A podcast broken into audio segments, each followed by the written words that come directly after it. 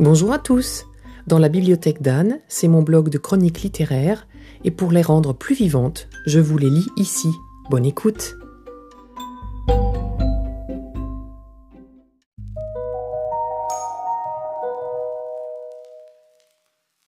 J'ai trouvé ce livre complètement par hasard chez Gibert, car il me fallait pour un goûter littéraire un livre se passant dans le froid et l'hiver. Voyant que c'était à Reykjavik que l'intrigue allait prendre place, je me suis lancé dans la lecture. De plus, j'ai vu que l'auteur était le traducteur de nombreux livres d'Agatha Christie en islandais, et ça, vous me connaissez maintenant, ça me plaît beaucoup, fan de cette dame depuis toujours. Je ne vais pas faire de mystère, j'ai bien aimé la lecture, mais ce ne sera pas un coup de cœur. Au moins, j'ai découvert un nouvel auteur. Il y a dans le livre une citation qui résume parfaitement ce qui va se passer avec Hulda Hermansdottir, inspectrice de 64 ans, à la retraite dans 15 jours. Mon Dieu, décidément, rien ne vous a été épargné, Hulda. L'histoire.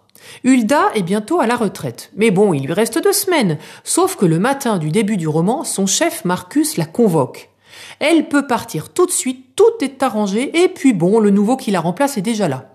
Gros coup au cœur pour notre inspectrice, pas pressée de s'arrêter de travailler, qui demande quand même à mettre à profit ses 15 jours. Elle décide seule de résoudre une enquête bâclée par un de ses collègues un an auparavant. Une jeune femme russe, Elena, en attente de son permis de séjour, semble s'être suicidée en se jetant dans la mer d'Islande, mais Hulda apprend vite que le permis de séjour venait d'être accordé. Pourquoi mettre fin à ses jours dans ce cas? Et la policière d'aller interroger les centres d'hébergement, avocats, traducteurs, un peu en sous-marin, son chef n'étant pas tout à fait au courant de ce qu'elle est en train de faire.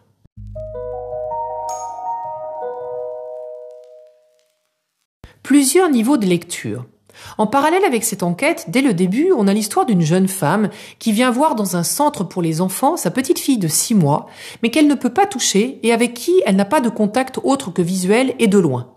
On comprend très vite en fait qu'il s'agit de la maman d'Ulda, qui, fille-mère, fin des années 40, a dû laisser là sa fille sur demande de ses parents.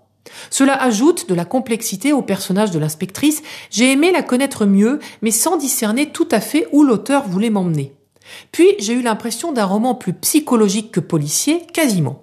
Pourquoi pas, toutes les histoires sont bonnes à prendre. On apprendra beaucoup sur cette dame Hermansdottir. Sa vie de veuve, maman d'une jeune fille morte adolescente, fille délaissée à son enfance par sa mère donc et grand-mère, avec comme seul amour celui de son grand-père, inspectrice lente mais de talent, voulant pour sa récente enquête fermer les yeux sur le meurtre d'un pédophile.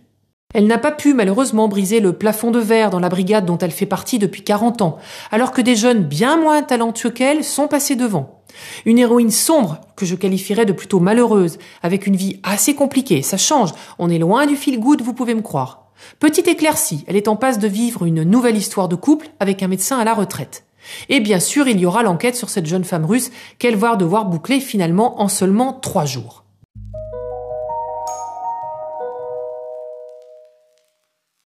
Il y a à la moitié du roman une troisième narration, celle d'une jeune femme qui part en excursion avec un homme qu'elle connaît assez peu au fin fond de la montagne islandaise pour une randonnée en 4x4. Même si c'est l'été en Islande dans ce roman, je comprends que le vent est toujours impressionnant et le froid et la nuit jamais loin. Je crois que l'été n'en a que le nom. On s'éloigne assez peu de la capitale islandaise en kilomètres, mais on comprend très vite qu'on arrive dans une nature froide, parfois hostile et très belle aussi. Ce roman m'a permis également quelque peu de placer certaines villes sur la carte islandaise. Pas de happy end donc, mais une résolution quand même, ou plutôt trois. Deux enquêtes et une histoire concernant notre Hulda. Et ça, je dois dire que ce n'était pas banal pour moi, habitué à attendre une résolution classique. Un roman différent, donc, que je suis contente d'avoir découvert. Je vous souhaite une bonne journée et je vous dis à bientôt pour un prochain épisode.